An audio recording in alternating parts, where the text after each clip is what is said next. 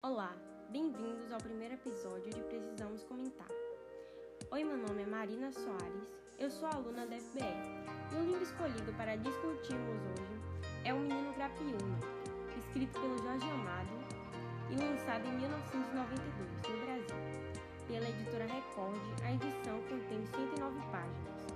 E mais uma vez, bem-vindos ao Precisamos Comentar.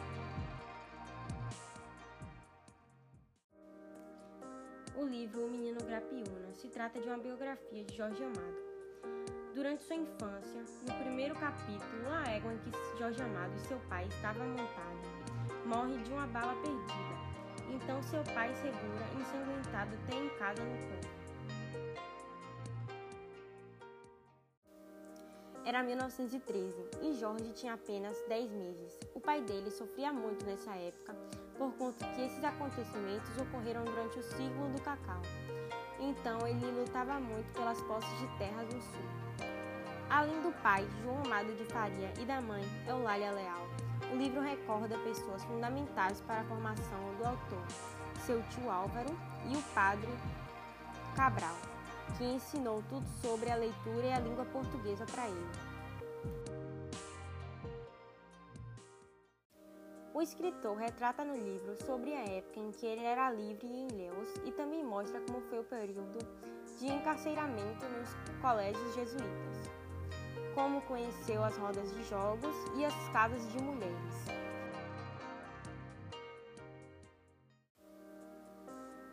Além disso, no livro, ele tenta passar os elementos principais da sua literatura. Aponta o lado de tudo sobre o amor e a morte. Acho que nisso ele já me conquistou muito. Ainda mais porque sempre as pessoas têm uma ideia meio ruim sobre a morte.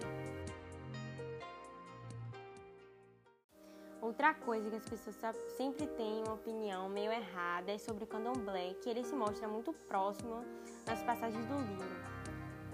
O escritor não distingue suas lembranças, sua imaginação. E isso é bem perceptível. As memórias dele, quando passam no livro, mostram que ele sempre foi cheio de sonhos e em defesa da sua liberdade. Para mim, a cena que mais me deixou chocada, admirada nesse livro, foi ver as raparigas cuidando dele como se fossem filhos.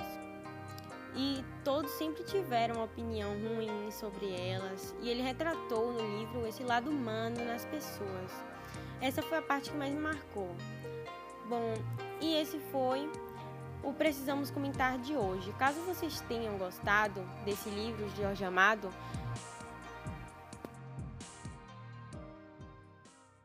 que falei aqui no podcast, tem mais algumas obras que você poderá gostar. O País do Carnaval, Cacau, Suor, Mar Morto, Capitães de Areia, Terra Sem Fim, são Jorge dos Ilhéus, Ciava Vermelha, Os Subterrâneos da Liberdade, Gabriela, Cravo Canela, Dona Flor e seus dois maridos, Tenda dos Milagres, Teresa Batista, Cansada de Guerra, Tieta do Agreste, Fardo Fardão e Camisola de Dormir. Então é isso, espero que vocês tenham gostado desse podcast, porque deu muito trabalho. E se esse é o primeiro podcast, procure ver outros porque são muito bons. Também, gente, é isso por hoje. Acabou. Até o próximo podcast. Tchau, tchau.